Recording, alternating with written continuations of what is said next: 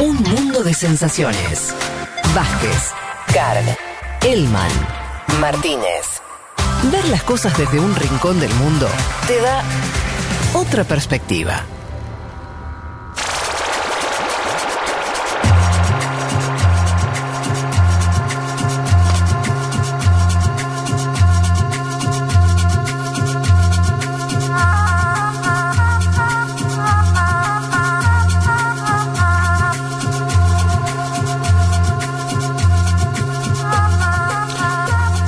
Eh, nos metemos porque no tenemos mucho tiempo. Vamos este, directo, mm, eh, Leti a. Perdón, Leti no, eh, Juanma, a, hablar de Chile, donde pasó de todo, donde estamos con los efectos de ese de esa gran elección eh, que tuvieron los chilenos y que, bueno, que parece estar cambiando ya definitivamente el mapa político. Sí, vamos a preguntarnos eso, si cambia o no cambia el mapa político. Lo cierto es que hay un dato inicial, Fede, compañeros, impresionante, que son casi 6 millones de chilenas y chilenos que salieron a votar el domingo pasado por el apruebo, que estuvo cerca del 80% eh, en las urnas. ¿Y por qué es importante el dato de casi 6 millones de chilenas y chilenos? Porque nunca en la historia de ese país un candidato o un partido sumó esa cantidad, nunca. 6 millones. La participación, decíamos, fue en torno al 50%, importante porque el voto es voluntario y además porque se da claro en el medio de la pandemia, donde se dificulta más la votación de forma presencial. Para dar un ejemplo concreto, asistieron más de medio millón de ciudadanos que en el último balotaje presidencial, aquel de Piñera versus Guiliar, que cubrimos en este programa, donde triunfó el hoy presidente de Chile, es sobre esa base que podemos decir que fue buena la participación, aunque algunos sectores del comando Apruebo Chile Digno tenían alguna expectativa un poco mayor, cercana al 70%. Me paro un poco en, en, en lo sociológico, porque ¿quiénes votaron en contra del proceso constituyente? Las tres comunas más adineradas de Santiago, mm. Lo Barnechea, Las Condes y Vitacura, es decir, hubo una especie de corte de, clase en el voto, podríamos decir, eh, sin zaraciar demasiado en torno a la votación, y esto incluso, no es algo que lo diga alguien de izquierda, lo caracteriza el propio Sebastián Piñera, presidente de Chile, consultado por Chilevisión Noticias, él habló sobre el voto en estas tres comunas acaudaladas y dijo que para él estas comunas ven al mundo distinto. ah, bueno. ¿Y qué le dice a usted que solo tres comunas en la región metropolitana, Vitacura, Las Condes y Barnechea, solo en ellas haya ganado el rechazo, además de, bueno, podríamos decir Colchane y también la Antártica, pero solo esas tres comunas con altos niveles de ingresos, ¿qué le dice a usted? Que fue un fenómeno o una expresión muy universal. Yo creo que prácticamente en todas las comunas de Chile había mucho sentimiento, una necesidad de cambios una necesidad de recuperar la esperanza y se canalizó en este proceso constitucional y en particular en el apruebo. Yo recuerdo que el 12 ¿Pero por qué de esas tres comunas no? Porque es comunas que yo creo que tienen una realidad muy distinta a la del resto del país. ¿No están conectados con la realidad del país? Están conectados, pero viven una realidad distinta. ¿Y por eso no tienen empatía con las necesidades que se plantean en este cambio constitucional? Yo creo que no hay un problema de empatía. La empatía es algo personal, no es de donde yo vivo, en una comuna o en otra. Son comunas de niveles de ingresos mucho más altos que el promedio del país, que viven una realidad distinta, y eso los hace ver el mundo distinto. Bueno, te voy a decir, te voy a decir que está muy arriba de las explicaciones que da nuestra derecha local del voto. Ah, ba- bastante sincero igual. Yo coincido con lo que dice, Sí. claro, Ah, mundo pero- de manera diferente. No, pero además, le- eh, sí, pero está, le- está diciendo, y sí, ven otra película. Claro. La, la verdad que me parece una honestidad, porque ni siquiera lo dice como algo, él medio quería escapar de esa. No, no, no, no lo está festejando, no está, no está diciendo lo que dice en su momento Carrió de legitimidades segmentadas, ¿se acuerdan? Eh, me- me- ¿qué? Mirá vos. En esa misma nota, sí, yo la traje porque me pareció una Sí. cuando la escuchaba. Sí, y sí. Además, en esa misma nota, Piñera se intenta desmarcar ¿no? de sus dichos del año pasado. ¿Se acuerdan ustedes? Él habló de un supuesto conflicto bélico en el país. Bueno, la misma noche de la elección ya dijo que todo esto era producto de las movilizaciones a las cuales habla pacíficas. Es importante esto, es decir, él hace un cambio.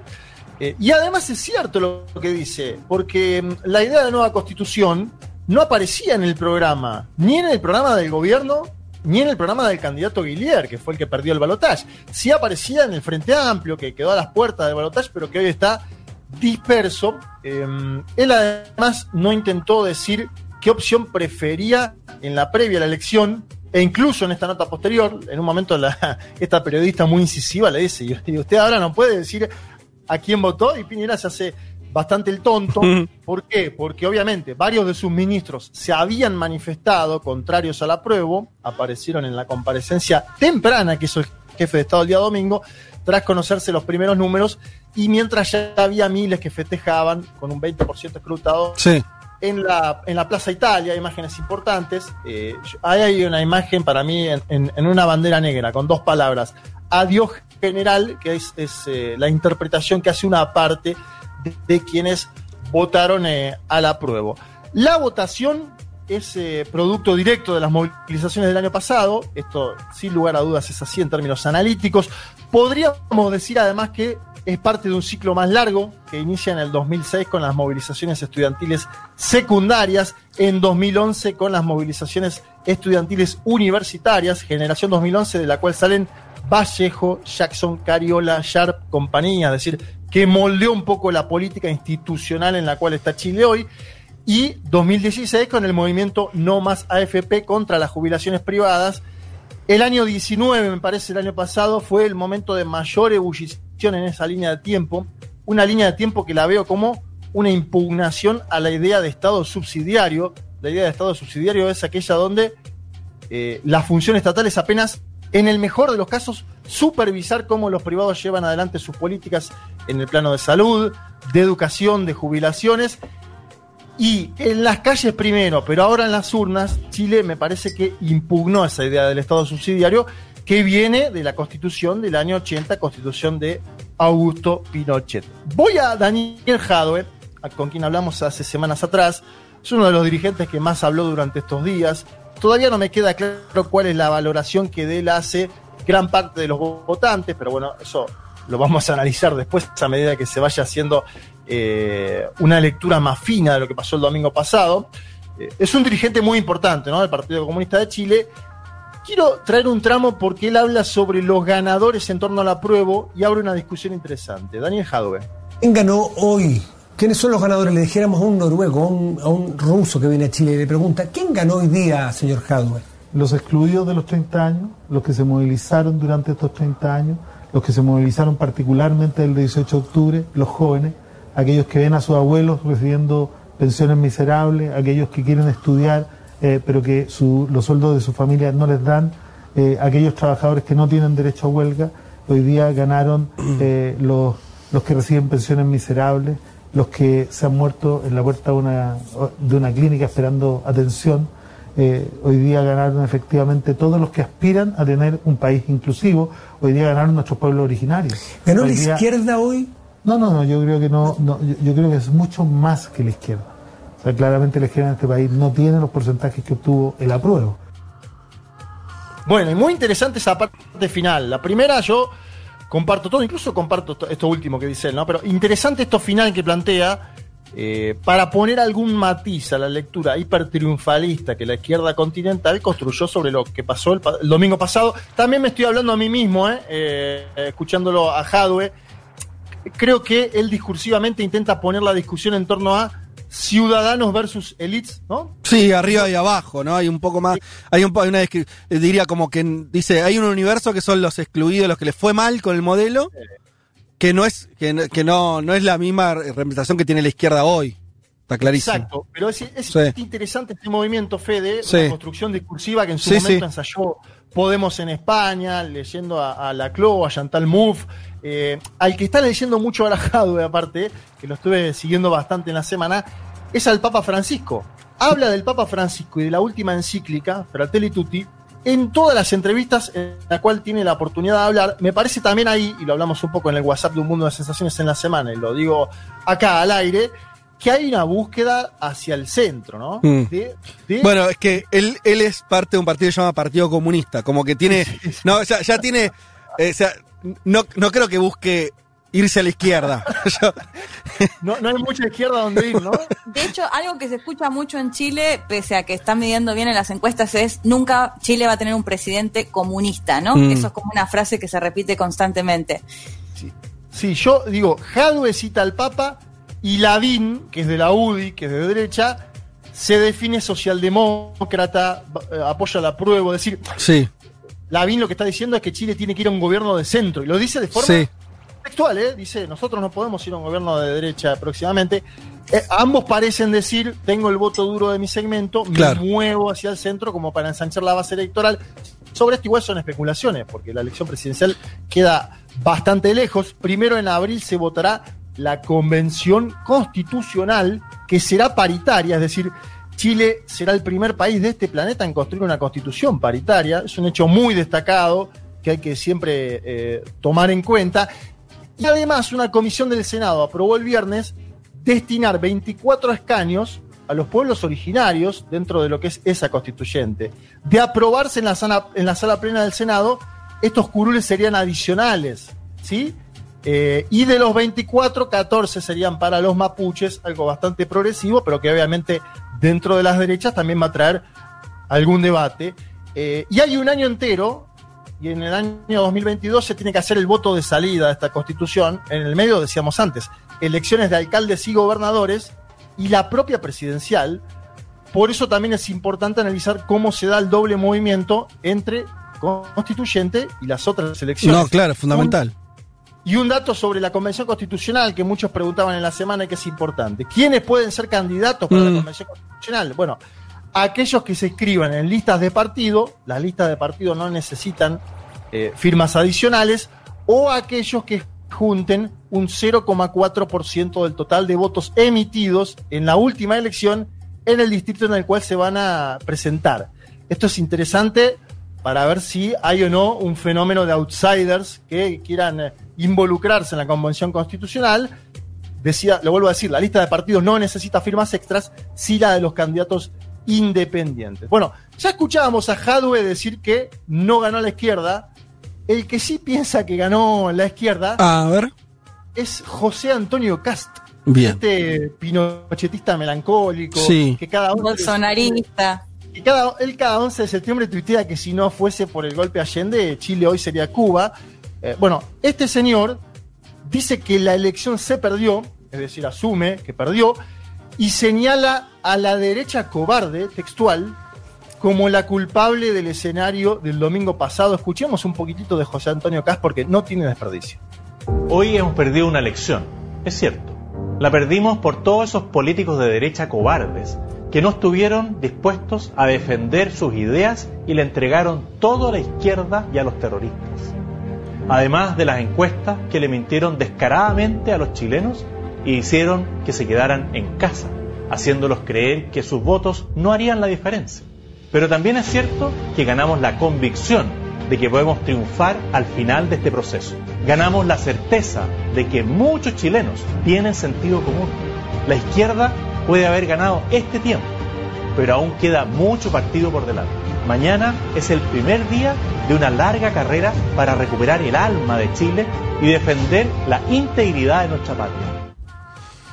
Tranqui. Bien, ahí estaba todo épico de fondo, ¿no? Eh, Sí. Culpaba, yo creo que culpaba a Lavín y compañía de su fracaso, sin mencionarlos, sin nombrarlos directamente. Y decía, ¿no? Lo que escuchábamos, que mucha gente supuestamente, según su interpretación, no fue a votar porque las encuestas Mm. mintieron. Bueno, una especie de hipótesis ad hoc, ¿no? Con el diario del lunes. Bueno, igual podría ser eso también. Pensaba en esto de, de- de la participación. Digo, quizás efectivamente hubo gente que participó y no votaba en elecciones nacionales. Digo, porque el porcentaje es el mismo. Ujú. Digo, al mismo tiempo que pasaba eso, también puede ser que gente de derecha se haya quedado.